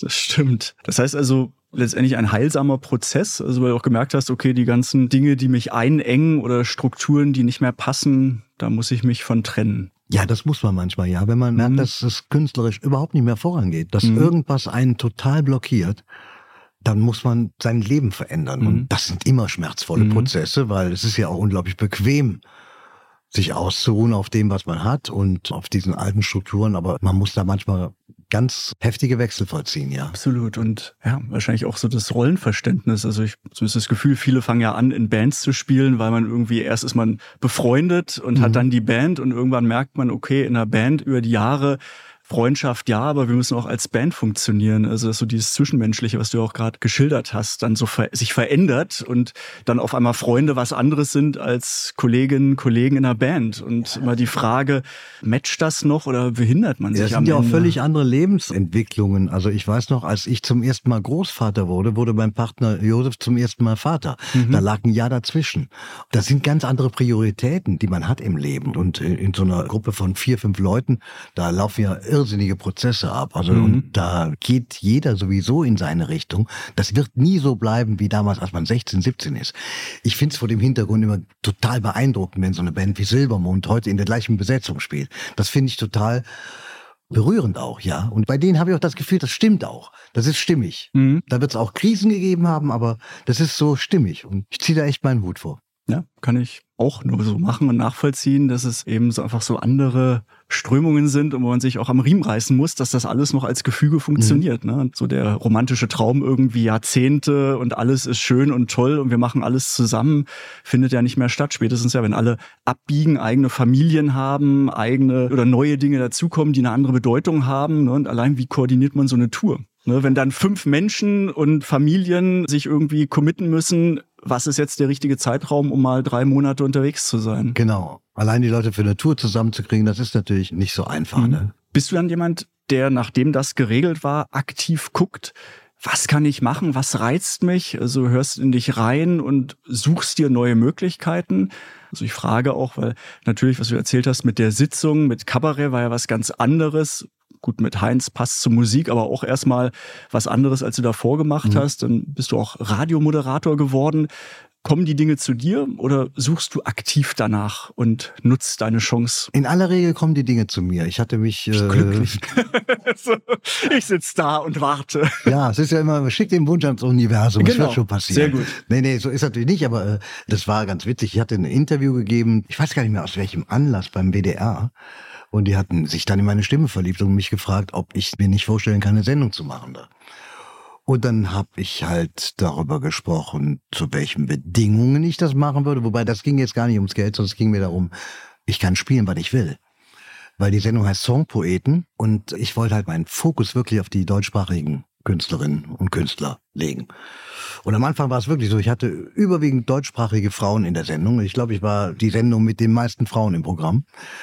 Und das ist auch nach wie vor mein Impetus bei der ganzen Geschichte. Ich suche nach Künstlern, die mich berühren und die mir eine Geschichte erzählen, die mich mitnehmen, die mich lachen lassen, die mich weinen lassen, also die starke Emotionen in mir auslösen. Mhm. Und das mit Stimmen, die originell sind. Die äh, müssen nicht schön sein, aber sie müssen mich berühren. Und das ist etwas, was mir riesengroßen Spaß macht. Und in meiner Sendung, da läuft es manchmal wirklich quer durch die Mu- Musikszene in Deutschland. Aber jede Sendung hat ihre eigene Dramaturgie und ich sage mal, der Beste kommt zum Schluss. Es wird manchmal sowas von tief und heftig. Und das zu verbinden mit einer Moderation, die die Hörer mitnimmt, also eine Form von Radio zu machen, wie ich es mir idealerweise vorstelle, das war meine Bedingung. Das wollte ich halt machen, dass mir da keiner reinredet. Und so ist es bis jetzt geblieben. Ich bin der Kunstlehrer beim WDR. Mhm. Ich kann machen, was ich will. Das ist dann eine Stunde, ne? Du Eine Stunde, sagst, einmal im okay, Monat, ja, das ja. ist meine Mhm. Stunde, einmal im Monat, jeden dritten Dienstag, WDR 4 und auch Und das Schöne ist, man kann das jetzt auch, seit einem Jahr kann man die Sendungen nachhören. Immer die letzten zwölf Sendungen, die stehen in der ARD Audiothek. Mhm. Das war nicht immer so. Früher konnte man nur die Moderationen nachhören und das war sehr, sehr schade. Da muss es wohl eine, eine Rechteklärung gegeben haben, dass das alles auch vergütet wird, was ja wichtig ist und da natürlich die GEMA auch einen Teil dazu beiträgt, eine Rolle spielt, aber eben sehr, sehr schön, also dass dann die letzten Folgen auch online komplett zu hören sind und jetzt nicht nur die Anmoderation Ja, und danach nichts kommt. furchtbar, ja. Und genau, WDR 4, also einfach reinhören oder in der Audiothek nachhören und eben du bist dann echt damit beschäftigt, also wer passt und, und wen spiele ich und auch in welcher Dramaturgie, also komplett autonom. Ich muss viel Musik hören auch Mhm. dafür. Ne? Wobei ich immer sagen muss, ich lasse mich nicht bemustern, sondern ich begebe mich selber auf die Suche. Das Mhm. ist wirklich wie ein Trüffelschwein arbeite ich. Und äh, ich lande manchmal bei Künstlern, wo ich denke, hey, wie bin ich denn jetzt hier hingekommen? Ne? Und dann gibt es natürlich auch Künstlerinnen und Künstler, deren wirklich großartige Musik keiner mitbekommen hat. Weil sie vielleicht nur mal irgendwo als ein Demo rausgekommen ist oder nur auf einer, in einer ganz, ganz kleinen Auflage und dann ist sie im Orbit verloren gegangen. Mhm. Und das ist ja heute, seit der Digitalisierung von Musik ist es ja sowieso so. Wer sind da für dich die Highlights? Da gibt es ganz großartige Sachen. Also wie gesagt, ich bin jetzt heute, wo ich hier in Berlin zu Gast bin, werde ich mich heute Abend mit einer Künstlerin treffen, die ich ganz, ganz, ganz toll finde, die wirklich mein Herz berührt hat. Desiree Kleukens zum Beispiel. Die kommt eigentlich aus Duisburg und hat vor, ich glaube, elf, zwölf Jahren ein unglaublich berührendes Album rausgebracht mit einem fantastischen Sound und einem Klangbild und einer so originellen Stimme. Das hat mich wirklich umgehauen. Und ja, dann gibt es natürlich auch andere Künstlerinnen wie Cat, die jetzt von Berlin nach Weimar gezogen ist, wo ich finde, gehört sie auch hin. Das ist Weimar ist eine Kulturstadt. Berlin ist ein Moloch und diese Frau macht Hochkultur für mich und das ist einfach grandios. Es gibt so viele. Christina Lux aus Köln, die eigentlich aus Karlsruhe kommt, auch so eine dieser Vertreterin. Ganz großartige Kollegin, Freundin und Künstlerin. Also das kann ich nicht anders sagen. Es gibt, äh, die Liste könnte jetzt sehr, sehr lang werden. Ja, insofern lohnt sich das Reinhören umso mehr, um Mhm. Ja, dann ja. so ein Bild zu bekommen. Und natürlich spielst du auch alte Sachen, also da, wo du musikalisch herkommst, aber dann wieder Perlen und neue Künstlerinnen, Künstler, die du entdeckst. Sehr, sehr schön und in der Tat Radio at its best. Und ähm, wäre schön, wenn es mehr solcher Plattformen gäbe, ne? weil um einfach genau diese Vielfalt auch rüberzubringen, um die es geht. Ja, ja, man muss immer wieder davon erzählen, weil Radio ist natürlich auch ein Medium, was, was jetzt so die jüngere Zielgruppe überhaupt nicht mehr anspricht. Mhm. Ich merke halt, ich mache Radio für Leute meines Alters, aber ich habe halt die Möglichkeit, dadurch Leute meiner Generation, also der Babyboomer, Mhm. für neue Musik zu begeistern. Weil viele sagen natürlich in dem Alter, und ich habe das auch mal gesagt in dem Alter, äh, die Musik, die ich in meinem Leben brauche, die habe ich schon. Aber man ahnt nicht, was man dabei alles verpasst mit so einer Einstellung, weil es entsteht so viel tolle Musik, wo es sich wirklich reinzuhören lohnt. Gibt es bei dir noch Dinge, die dich beeinflussen oder so flashen, dass du das Gefühl hast, da müsste ich auch mal meine musikalische Komfortzone verlassen und da reingehen? Also Genres, Bereiche, die dich dann ansprechen, auch für deine eigene künstlerische Entwicklung? Oder ist es dann doch so abgeschottet, das bin ich mit meiner Kunst, das sind andere, alles gut? Also Naja, ich verändere so, mich nicht. In meinem Alter, ich werde jetzt dieser 67, da sagt man sich, ich muss jetzt nicht das Rad neu erfinden. Ich kenne meine Stärken, aber ich kenne natürlich auch meine Schwächen.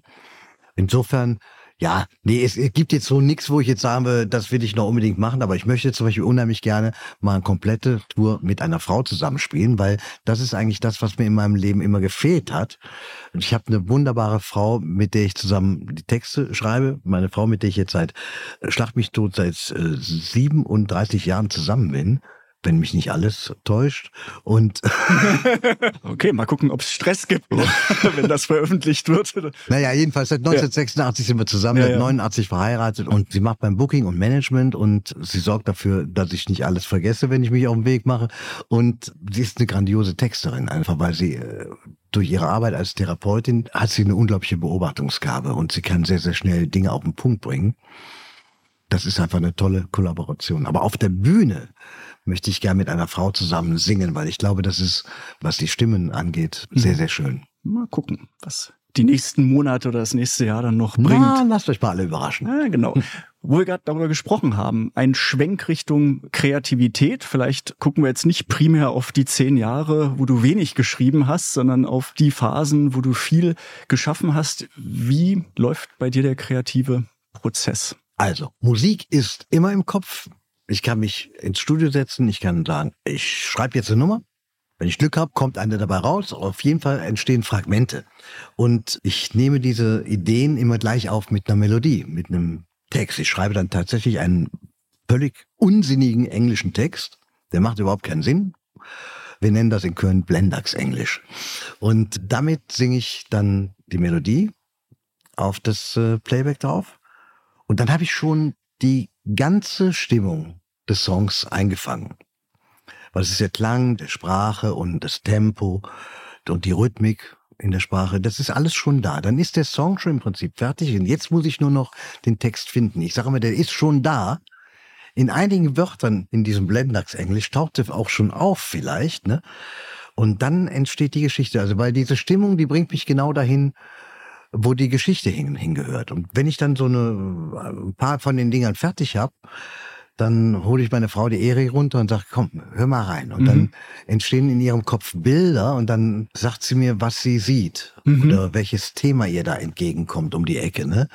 Und das ist ganz, ganz toll, diese Zusammenarbeit. Und dann finden wir uns zusammen und dann gehen wir nach oben, setzen uns an unseren Küchentisch, klappen unsere Laptops auf und dann fangen wir an zu spulen und schreiben alles auf, was uns in den Kopf kommt. Und ja, so entstehen die Texte. Dann auf Deutsch. Äh, witzig. Mhm. Hast du je drüber nachgedacht, auch auf Englisch komplett was zu machen? Oder ist dann immer so ein Pseudo-Englisch-Text, der dann immer Deutsch am Ende wird? Es ist so, wenn ich Englisch singe, dann klinge ich wie Peter Gabriel. Aber sobald ich Deutsch singe, dann ist das weg. Mhm. Aus, ich weiß nicht, ich versuche es immer noch trotzdem beizubehalten, aber es verschwindet, weil man singt anders Mhm. auf Deutsch. Und das ist immer so eine, so, eine- so eine Gratwanderung irgendwo. Äh, wie schaffe ich es, den, den Charme des Demos irgendwo beizubehalten? Mhm. Der ja auch durch die Sprache, durch den, den Klang entsteht. Und der wird halt auch bei Deutsch immer ein bisschen verändert Mhm. sich, ne? Und das, man verändert sich auch mit der eigenen Stimme dabei. Ja, ja, ist schon klar. Wo du das jetzt sagst, finde ich so spannend, weil wenn ich dich singen höre, merke ich sofort, klar, Purple Schulz und dieses Rotzige, was da drin ist. Und wenn du sprichst, was du ja auch gesagt hast mit dem WDR, dass die deine Stimme mochten, finde ich auch, wenn man dich sprechen hört und auch deine Radiosendung immer so, wow, so eine typische Radiostimme. Und ich würde, wenn ich so hören würde, nicht sofort sagen können, es muss doch Purple Schulz sein. Also auch da zwischen Sing- und Sprechstimme bei mir total unterschiedlich, wie es ankommt. Spannend. Ja, aber vielleicht gut bin ich schräg, aber so. Aber das finde ich auch sehr interessant. Das heißt, bei dir also kommt das Lied irgendwie aus dir und mit Eri zusammen aus euch raus. Also du gehst nicht schon von vornherein ins Studio und sagst, heute möchte ich das Thema kreativ umsetzen und ein Lied draus machen, sondern einfach so dieses mal gucken, was kommt. Ja, mal gucken, was kommt. Übrigens ganz anders als Heinz Rudolf Kunz es macht. Heinz schreibt immer erst den Text und dann erst entsteht die Musik. Ich finde es großartig und es macht auch Sinn bei ihm, weil er hat einen so unfassbaren Output an Texten. Ich war ja mit ihm viele Jahre unterwegs und ich weiß, Heinz hat immer geschrieben. Er hat im Auto geschrieben, wenn man unterwegs war, hat er geschrieben, er hat in der Garderobe geschrieben, überall. Ich glaube, der schreibt beim Kacken. Und es ist unfassbar, was der einen Output hat. Aber das wäre mir ehrlich gesagt viel zu viel Arbeit und ich möchte ja auch irgendwie am Leben teilnehmen. Ich bin ja eigentlich unterwegs, bin treffe ich auch Menschen. Da will ich mich immer zurückziehen oder ich will im Auto auch quatschen, ne? Oder gucken. Also deswegen, ich könnte das gar nicht, ne? Und was inspiriert dich? Wo saugst du dann den Stoff für deine Musik? Lustige Dinge inspirieren mich, die Absurdität des Lebens mittlerweile, der völlige Irrsinn, in dem wir uns tagtäglich bewegen. Und was inspiriert mich? Ach, mich äh, Klänge inspirieren mich. Also wenn ich irgendwo ein neues Instrument habe, wie die Arpeggi zum Beispiel, dann inspiriert mich das sehr und dann schreibe ich auf einmal ganz andere Sachen. Ne? Komponierst du auch mit der Apache? Ja, ja, mittlerweile ja. Ja. Hm. Und das erste, was ich gemacht habe, war ein Instrumentalstück, von dem ich dachte, irgendwann schreibe ich da auch einen Text drauf. Aber wenn du dann so alleine spielst, dann merkst du nachher, eigentlich ist es wirklich eine Instrumentalnummer. Also die braucht gar keinen Gesang drüber. Und ja, jetzt bleibt es halt instrumental. Mhm. Kann so ein Programm ja auch mal gebrauchen. Genau. Außerdem ist es toll für die Leute, das Instrument dabei mal kennenzulernen. Mhm. Ich erzähle ja auch zum Beispiel, wie ich zur Arpeggio gekommen bin oder wie ich zum Klavier gekommen bin. Und die ganze Erzählung, wie ich zum Klavier gekommen bin, die läuft dann im Konzert so ab, dass ich das erzähle, während ich das erste Präludium vom Bach spiele. Und das hat ja auch so tolle harmonische Wendungen. Und wenn du die mit einer schönen Moderation, also mit Wendungen in der Geschichte irgendwo auch verzierst, dann bekommt das nochmal eine ganz eigene Dramatik. Und das macht riesengroßen Spaß für die Leute. Es ist echt eine große Überraschung, wenn dann auf einmal aus dem Bach-Präludium kleine Seen wird. Und in der gleichen Spielweise. Also, ne? Absolut. Wie lang tüftelt ihr rum an Liedern, bis sie dann fertig sind? Ist dann irgendwie so der Zeitpunkt, besser wird's nicht mehr, gut ist? Oder ist ein Lied nie fertig? Ach so, äh, eigentlich, ich verzweifle immer, wenn ich meine eigenen Platten höre, dann denke ich immer, oh, das hättest du anders machen können, das hättest du besser machen können und so. Ja, so ist es halt da. Es, Mhm. Aber gut, aber für den Moment merkt ihr auch sehr gut, Ja. jetzt ist rund. und jetzt ist rund, jetzt, jetzt kommt es auf zum die Bühne nächsten. auf jeden Ja. Fall. Ne? Ja. Mhm. Bei, bei Produktionen, die, die mir früher sehr, sehr wichtig waren, die sind mir gar nicht mehr so wichtig. Mir geht's wirklich um den Song. Und ich denke mir immer, ich mache ja auch sehr viel Solokonzerte. Ich muss den Song alleine am Klavier rüberbringen können. Mhm. Und das ist wichtig. Ne? Mhm. Das ist das Allerwichtigste. Also um die Produktion mache ich mir gar nicht so viel Gedanken. Mhm. Für mich ist, wenn der Song fertig ist, die Musik steht, der Rhythmus, der Text, Melodie, dann raus damit. Mhm. Spielen, spielen, spielen und gucken, was macht er mit den Leuten. Mhm. Und das jetzt bei den neuen Songs, mit denen wir jetzt unterwegs waren, gibt Songs, die vor allen Dingen im Osten sehr, sehr, sehr gut angekommen sind. Mhm. Themen, wobei das ja auch, also das war jetzt so generisch gesprochen, Melodie, Rhythmus und den Text, aber nichtsdestotrotz, das, was bei euch beiden rauskommt, ist dir ja auch sehr wichtig und du willst ja Inhalte vermitteln. Mhm. Also ist ja jetzt nicht nur hoch die Hände und Party, sondern Nee, nee. eben gezielt an Themen ansprechen. Also Hinter uns liegen drei Jahre, die man auf irgendeine Art und Weise aufarbeiten muss, Ja, über die man auch reden muss, ne? Und die man nicht einfach so ad acta legen Mhm. kann, sagen kann, ja, gut, aber jetzt ist ja alles vorbei, es geht wieder los. Nein, Mhm. Wir leben in einer anderen Welt seitdem. Mhm. Und unsere Gesellschaft hat sich komplett geändert, das ganze Business hat sich geändert. Ich habe das jetzt gerade gemerkt, es ist sehr, sehr schwierig, Tontechniker zu bekommen, Mhm. weil wir haben viel, viel weniger als vorher, weil viele haben natürlich sich umorientiert in der Zeit, wo man keine Konzerte spielen konnte und haben dann gemerkt, ey, eigentlich ist das geil, das Wochenende zu Hause bei seiner Familie zu verbringen. Und äh, das kann ich auch keinem übel nehmen. Nur wir haben jetzt weniger Personal, wir haben weniger Equipment in Deutschland. Vieles ist verkauft worden, teilweise in den Ostblock hinein. Und dann kann es dir passieren, dass ein Act auf dem Festival steht oder sagt, ich brauche das und das Equipment und du bekommst es nicht. Mhm. Das sind ja völlig neue Situationen, mit denen wir jetzt erstmal lernen, umgehen zu müssen. Und wir müssen erstmal sehen, was passiert die nächsten zwei Jahre mit dieser ganzen Branche. Zwei, drei Jahre. Äh, es ist anders. Vorverkaufsverhalten hat sich verändert bei den Leuten und ja, was das angeht, da wage ich jetzt noch keinen, da bin ich jetzt nicht der Superoptimist. Ne? Also ich sehe solche Entwicklungen immer sehr, sehr kritisch, egal in welchen wirtschaftlichen Bereichen wir sind. Ne? Also Mhm. Weil du es gerade gesagt hast, die letzten Jahre, wie waren die künstlerisch für dich? Hat es dich trotz allem beflügelt, was den Output angeht, oder war es so eine Phase der Lähmung? Also es ist tatsächlich nur ein neuer Song entstanden. Das Mhm. war der Song äh, Wir sind alle eine Welt, zu Mhm. dem wir auch ein tolles Video gemacht haben.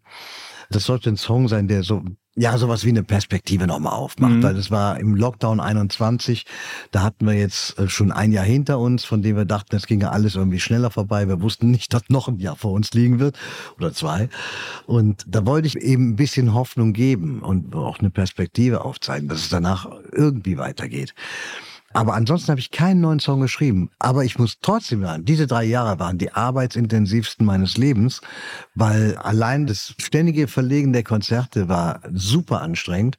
Und dann habe ich auch so viele Sachen gemacht, die ich vorher noch nie gemacht habe. Ich habe zwei Kinderalben gemacht. Ich habe ein Weihnachtsalbum gemacht. Auf die Idee wäre ich niemals gekommen. Mit traditionellen Weihnachtsliedern für Kinder. Ich habe Märchen eingelesen. Ich habe ein Streaming-Konzert gemacht. Drei Wochen nach Beginn des Lockdowns, glaube ich. Und da habe ich gemerkt, das werde ich nie wieder in meinem Leben machen. Ich habe mich nie so scheiße allein gefühlt wie in diesem Moment. Und trotzdem habe ich es nochmal gemacht, weil wir hatten noch eine Riesenaktion. Wir haben den ICB Award bekommen für Innovation und haben mit dem ersten Platz, den wir da belegt haben, sogar Netflix aus dem Rennen geschlagen. Es ging darum, eine komplette Produktion ferngesteuert über die Bühne zu bringen. Wir saßen alleine, ich mit, meinem Gitarristen Markus Winström und ich, in der Halle in Bottrop. Das Licht wurde irgendwie aus Mainz gesteuert, die Regie saß in Wien, der Ton wurde in Köln gemischt und in New York gemastert, in Berlin und in Wuppertal saß die Logistik, die die ganzen Rechner miteinander irgendwie verbunden hat. Es war unfassbar vom ganzen technischen Aufwand. Ich saß allein mit dem Markus in dieser Halle. Mhm. Und die Zuschauer waren zugeschaltet über iPads. Es hat funktioniert. Aber ich kann nicht sagen, dass das das schönste Konzert meines Lebens war. Mhm. Okay. Überhaupt nicht. Es war für mich, oh, ich war echt froh, als es vorbei war. Anders kann ich das nicht sagen. Mhm. Das schönste Konzert, was ich je gespielt habe, das war wirklich ein Konzert auf einem Friedhof, wo 1800 Menschen zwischen den Gräbern saßen und wir gemeinsam ein Fest des Lebens gefeiert haben. Das sind für mich die schönen Konzerte an Locations, wo man nicht mit Musik und Kultur rechnet, ob jetzt 2000 Meter über oder 2000 Meter unterm Berg oder unter der Erde. Das waren einfach die großartigsten Momente und das sind so Sachen, die ich nicht missen möchte. Mhm. Wie auch das Konzert in meiner Lieblingskneipe, wo nur 60 Leute reinpassen. Okay. Wahnsinn. Von all deinen Liedern gibt es eins oder, oder ein, zwei, die du nennen kannst, die dir besonders wichtig sind, besonders viel bedeuten? Also ganz viel bedeutet mir Sehnsucht, weil es ist der Song, der, ich sag mal, obwohl er so authentisch ist, so ein großer Erfolg war damals. Und ich war ja sehr glücklich, dass ich mit Sehnsucht und mit Verliebte Jungs zwei große Hits gleich am Anfang hatte. Und ich dachte immer, ich war ja noch jung, ich dachte tatsächlich zwei so unterschiedliche Songs. Das ist doch toll. Da sieht jeder, wie breit du aufgestellt bist. Dann kannst du eigentlich alles machen, wie die Beatles. Und dann passiert es ja dummerweise mit verliebte Jungs, dass wir so ein bisschen in der Kuschelrock-Ecke landeten. Aber wie gesagt, Sehnsucht ist mir sehr wichtig. Verliebte Jungs spiele ich heute, weil ich weiß, vor allen Dingen die Frauen wollen es hören. Mhm. Äh, auch wenn es manchmal Hörer gibt, die beim Radio anrufen und sagen, so ein Song darf man heute nicht mehr spielen, nach der Silvesternacht von Ja. 2015. Absolut. In dem Film geht es aber nicht um Übergriffigkeit, sondern es geht darum, dass die Jungs ihre Nasen reiben an den Frauen, die sich das gefallen lassen. Also, es ist nix übergriffig. Mhm. Aber das ist eben die Zeit, in der wir leben, die macht es unglaublich schwer. Ich kenne Ja, viele Kontext. Texter, die Ja. daran verzweifeln, Mhm. weil mittlerweile die Fettnäpfe so groß sind wie Seen. Man trifft in dieser Gesellschaft mittlerweile so schnell auf Leute, die wegen irgendwas beleidigt sind, dass man manchmal auch keinen Bock mehr hat, irgendwie was zu schreiben. Aber man muss sich davon freimachen. Mhm. Man muss sich sagen, wisst ihr was, leckt mich am Arsch, ich mache jetzt meinen Song hier. So. Und ob er dir gefällt oder nicht, ist deine Sache. Mhm. Aber das ist kein Grund, ein vernichtendes Urteil über mich zu fällen. Ja, so sehe ich das. Aber die Frage ging eigentlich um was anderes, ne? Nee, nee, nee, das waren ja die Lieder so, die oder die, Lieder, die, die mir so wichtig sind. sind. Genau, so jetzt jetzt war ich bei den beiden Liedern, aber Genau, ich will ich schon ein merke, bisschen es kommen noch aus. mehr Lieder, natürlich. Jetzt kann ich natürlich den Katalog öffnen und Ja. da gibt es so einige Lieder und das waren nicht immer die Singles, die mir wichtig sind. Nein, Mhm. überhaupt nicht. Ich versuche nur äh, bei den Songs, von denen ich weiß, dass mein Publikum sie erwartet, diese Songs so zu spielen, dass sie mir auch Spaß machen. Mhm. Ich will die Songs nicht dahin werfen und sagen, da habt ihr das, damit ihr jetzt irgendwo bei den schweren Themen wie Psychosen und was weiß ich zuhört. Nein, nein, es muss mir schon Spaß machen Mhm. und ich möchte auch den gleichen Spaß haben wie die Leute, denen ich ja wieder ein Stück ihrer Vergangenheit irgendwo gebe Mhm, damit. Absolut. Äh, aber es gibt andere Songs, die mir viel, viel wichtiger. Immer nur Leben ist so ein Song, der ist sehr, sehr wichtig. Und Der letzte Koffer ist ein mir ganz wichtiger Song, weil es da um die Frage geht, wie wollen wir sterben? Mhm. Wie stellen wir uns das vor? Du weißt, wie der Song klingt. Ich habe ihn auch ansatzweise im Ohr, aber einfach mal sagen, hören wir doch mal in den Song rein. Der letzte Koffer. Richtig. Ich werd nun auf die Reise gehen. Mein letzter Koffer, der bleibt hier stehen. Denn da ist mein ganzes Leben drin. Ich lass es hier, dann macht es Sinn. Mach die Fenster und Türen auf. Der letzte Koffer, so klingt der Song und was ist die Geschichte dazu? Ich habe einen guten Freund gehabt, den Fritz Roth. Und Fritz Roth hat damals in Deutschland, also 2012 ist Fritz gestorben, aber er hat vorher sehr, sehr viel auf den Weg gebracht, was unseren Umgang mit Sterben und Tod angeht in Deutschland. Und er hat den ersten privaten Waldfriedhof geschaffen. Der ist im Bergisch Gladbach. Mhm. Und da habe ich zum Beispiel damals dieses wunderschöne Konzert gespielt, was ich jetzt im Ende Juli auch wieder mache. Und da kannst du am Wochenende deine Angehörigen bestatten. Du kannst die Grabstellen so gestalten, wie du willst. Es gibt keine städtische Friedhofsverordnung, die da eingreifen kann, sondern du kannst für deine toten Angehörigen das schönste Fest machen überhaupt, Mhm. auch am Wochenende. Mhm. Und du kannst vor allen Dingen auch immer hingehen. Es gibt keine Öffnungszeiten. Du kannst immer dahin. Das ist ein wunderschöner Platz im Wald mit einem kleinen Bach, der da durchfließt. Und es ist ein Platz, wo auch Eri und ich schon uns unser Bäumchen ausgesucht Ah, haben. okay. Ja, ja. Mhm. Und Der letzte Koffer, was ist Ja. da der Bezug dann? Ich wollte immer was, was Fritz mich damals gelehrt hat über den Tod, das wollte ich irgendwie in einen Song packen. Ich muss dazu sagen, Fritz hat meine beiden Eltern bestattet und als mein Vater gestorben war, hatte meine Mutter mich nochmal zu ihm geschickt an den Sarg. Da war er im Bestattungsunternehmen von Fritz, lag er und hat gesagt, ich möchte noch gern, dass ich ein paar Sachen in den Sarg reinlege vom Papa. Ich bin dann dahin gefahren, man hat einen Raum fertig gemacht, wo mein Papa drin lag. Ich ging dann da rein und habe mich zu meinem Papa an einen offenen Sarg gesetzt, habe ihm die Sachen in den Sarg gelegt und war so mit meinen Gedanken bei ihm und all den Sachen, über die wir nie gesprochen haben, womit wir unser Gespräch heute Ja. begonnen haben. Und wie ich da so sitze mit meinem toten Papa, klopft es an der Tür und ich gehe in die Tür und da stand dieser große Mann vor mir. Er sagte, Lieber Purple, ich bin Fritz Roth. Ich habe dich vor ein paar Wochen in der Stunksitzung gesehen. Was habe ich gelacht? Und dann kam Fritz rein und wir haben über Karneval, den Tod und das Leben und die Liebe gesprochen. Und das war so toll, weil mein Papa war die ganze Zeit dabei. Mhm.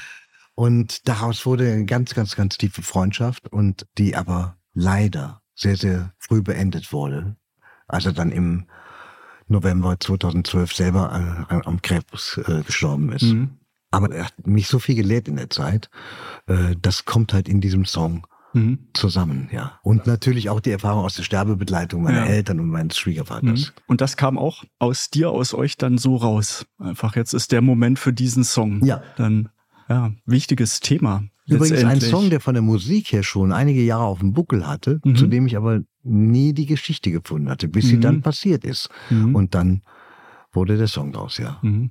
Ja, spannend. Und das sind ja die Themen, über die man schon ungerne spricht. Vielleicht macht es dann die Musik sogar leichter, das einem näher zu bringen. Ne? Weil es ist, wie du gesagt hast, es klingt erstmal immer so schräg. Ne? Du sitzt in einem Moment tiefer Trauer, Traurigkeit und dann kommt jemand rein und sagt, Mensch, war das lustig. Aber wahrscheinlich genau dieser Widerspruch und so damit umzugehen, ist auch ein Teil der Trauerbewältigung. Es ist einfach so, das Ja. Leben ist so. Das Leben hat diese beiden Seiten. Und Mhm. wir leben komischerweise in einer Gesellschaft, die den Tod komplett ausklammert, obwohl der Tod ist die einzige Garantie unseres Lebens. Das Einzige, worauf wir uns verlassen können Mhm. in diesem Leben. Und vor allem jetzt in diesen Zeiten. Das Einzige, worauf wir uns verlassen können, ist, dass sie für uns irgendwann mal vorbei sind. So, Hat ja auch was Tröstliches. So, im Moment jedenfalls. Aber äh, das ist, äh, was, was mich immer beschäftigt hat. Ja, es gibt so viele Themen, die unser aller Leben bestimmen. Wie schnell kann man in eine Psychose geraten? Der Schritt auf die andere Seite, das ist eine ganz dünne Wand, durch die kann jeder gehen in seinem Leben. Mhm. Anderes Thema ist Alzheimer und Demenz. Äh, klar, ich habe meinen Vater damals sehr, sehr lange und gut beobachten und studieren können, sodass irgendwann der Song Fragezeichen daraus wurde. Aus dem ein Video wurde darüber, wie jemand sich fühlt, der merkt, dass bei ihm auf einmal was nicht mehr stimmt, Mhm. wenn die Demenz anfängt einzutreten. Und dieses Video, das läuft heute bei Kongressen, es läuft als Schulungsvideo für Pflegeschülerinnen, für Pflegeschüler und es wird Angehörigen gezeigt, die zum ersten Mal ja jetzt mit der Situation konfrontiert sind. Mhm. Weil über dieses Video kann man ganz toll in ein Gespräch einsteigen. Und dass das so toll laufen würde eines Mhm. Tages, das finde ich ganz großartig. Und das ist mir so viel mehr wert als ein Echo oder irgendwie ein- ein Preis, den man für irgendwas bekommt. Weil da hätte ich es mit Erich Kästner. Die lyrische Hausapotheke. Wir brauchen eine Lyrik für den Alltag. Und wenn ich das schaffen kann mit meiner Musik, dann ist mir das so viel mehr wert, als irgendwie in den Charts positioniert zu sein oder dass alle Leute mein neues Single gepresaved haben. Das ist sowas von egal. Wenn der Song irgendwo seinen Weg geht und einen tatsächlichen Nutzen für die Hörer, vielleicht auch für die Gesellschaft hat, dann, dann bin ich glücklich. Mhm. Dann macht meine Arbeit Sinn. Punkt, ja. Und schöne Antwort auf die nicht gestellte Frage, was ist Erfolg für dich? Dann genau das, Ja. was du gerade gesagt hast. Die Leute erreichen und sie in einem Moment damit dann auch passend zu begleiten. Und hättest du wahrscheinlich auch nicht gedacht, dass dein Song jetzt auf einmal auf Kongressen gespielt wird und als Einstimmung. Und ich glaube, du hast auch mal live gesungen, oder? Bei einem Kongress. Ich habe ihn damals tatsächlich auf dem siebten Kongress der Deutschen Alzheimer Gesellschaft gesungen mit meinem Sohn zusammen. Mhm.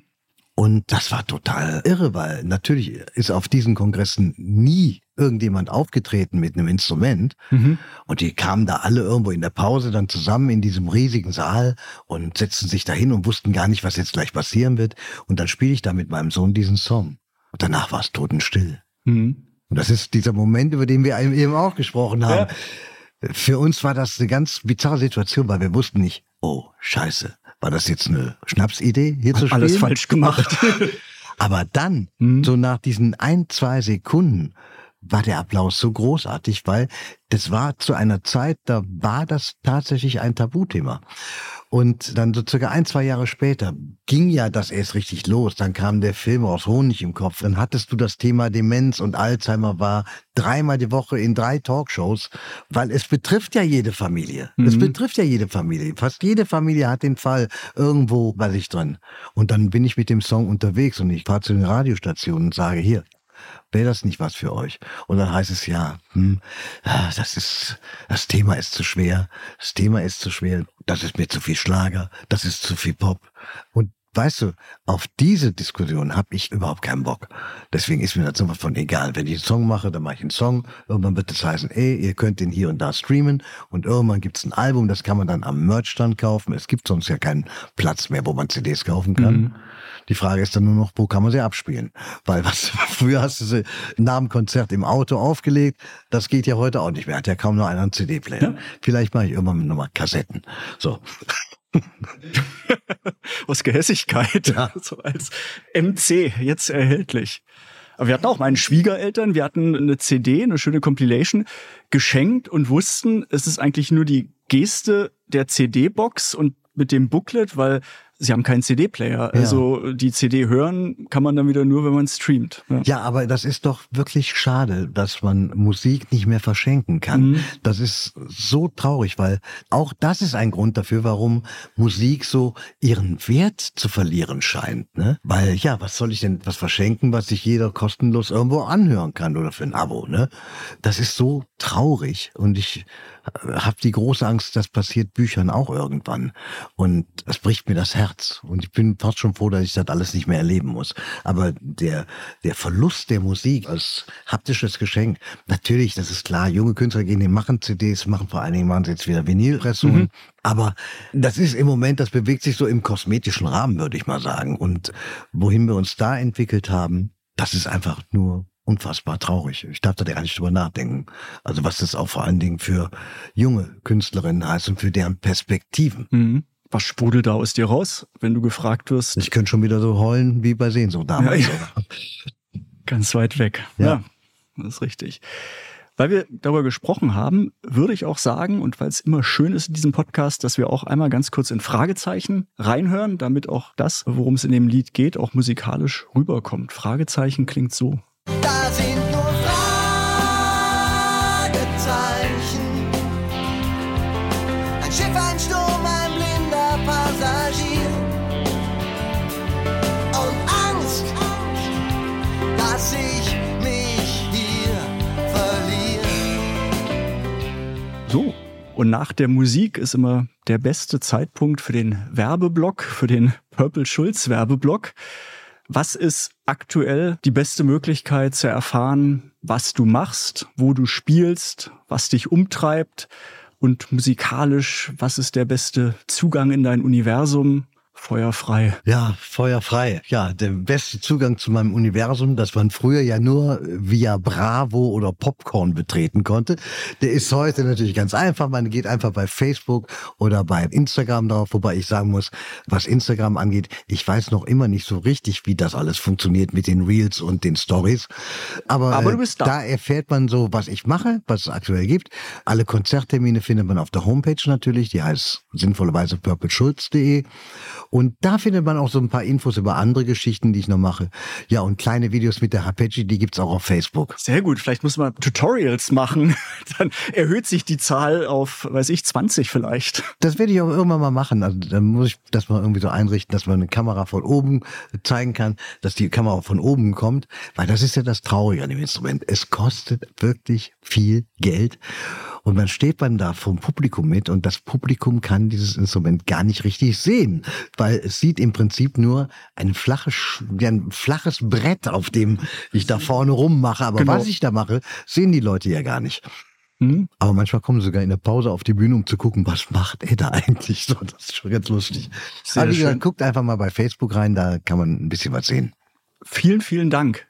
Purple. Das war toll. Ich danke für deine Zeit und für die vielen, vielen tollen, spannenden Fragen. Wenn es euch gefallen hat, dann gerne liken, kommentieren, nochmal anhören, hört die anderen Folgen an und hört vor allem ganz viel Musik von Purple Schulz.